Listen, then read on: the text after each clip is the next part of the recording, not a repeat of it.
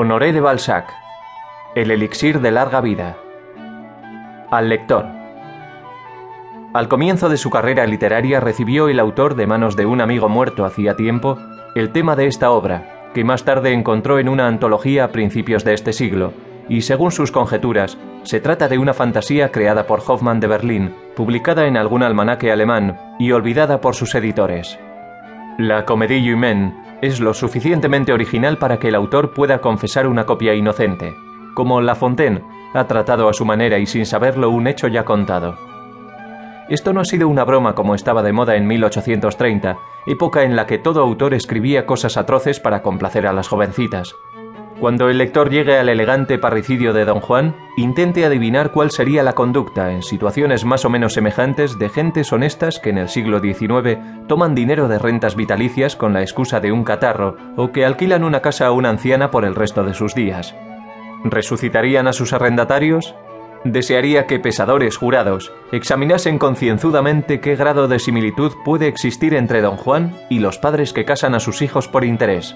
La sociedad humana, que según algunos filósofos avanza por una vía de progreso, considera como un paso hacia el bien el arte de esperar pasar a mejor vida? Esta ciencia ha creado oficios honestos, por medio de los cuales se vive de la muerte. Algunas personas tienen como ocupación la de esperar un fallecimiento, la abrigan, se acurrucan cada mañana sobre el cadáver, lo convierten en almohada por la noche. Se trata de los coadjutores, cardenales supernumerarios, tontineros, etc. Hay que añadir gente elegante presurosa por comprar una propiedad cuyo precio sobrepasa sus posibilidades, pero que consideran lógica y fríamente el tiempo de vida que les queda a sus padres o a sus suegras, octogenarias o septuagenarias, diciendo Antes de tres años heredaré seguramente, y entonces... Un asesino nos desagrada menos que un espía. El asesino lo es quizá por un arrebato de locura. Puede arrepentirse, ennoblecer. Pero el espía es siempre un espía, es espía en la cama, en la mesa, andando, de noche, de día. Es vil a cada momento. ¿Qué es, pues, ser un asesino cuando un espía es vil? Pues bien, ¿no acabamos de reconocer que hay en la sociedad unos seres que llevados por nuestras leyes, por nuestras costumbres y nuestros hábitos, piensan sin cesar en la muerte de los suyos y la codician?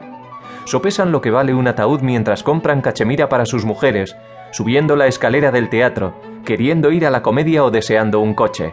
Asesinan en el momento en que tus seres queridos, llenos de inocencia, les dan a besar por la noche frentes infantiles mientras dicen, Buenas noches, padre. A todas horas ven los ojos que quisieran cerrar, y que cada mañana se abren a la luz como el del belvídero en esta obra. Solo Dios sabe el número de parricidios que se cometen con el pensamiento,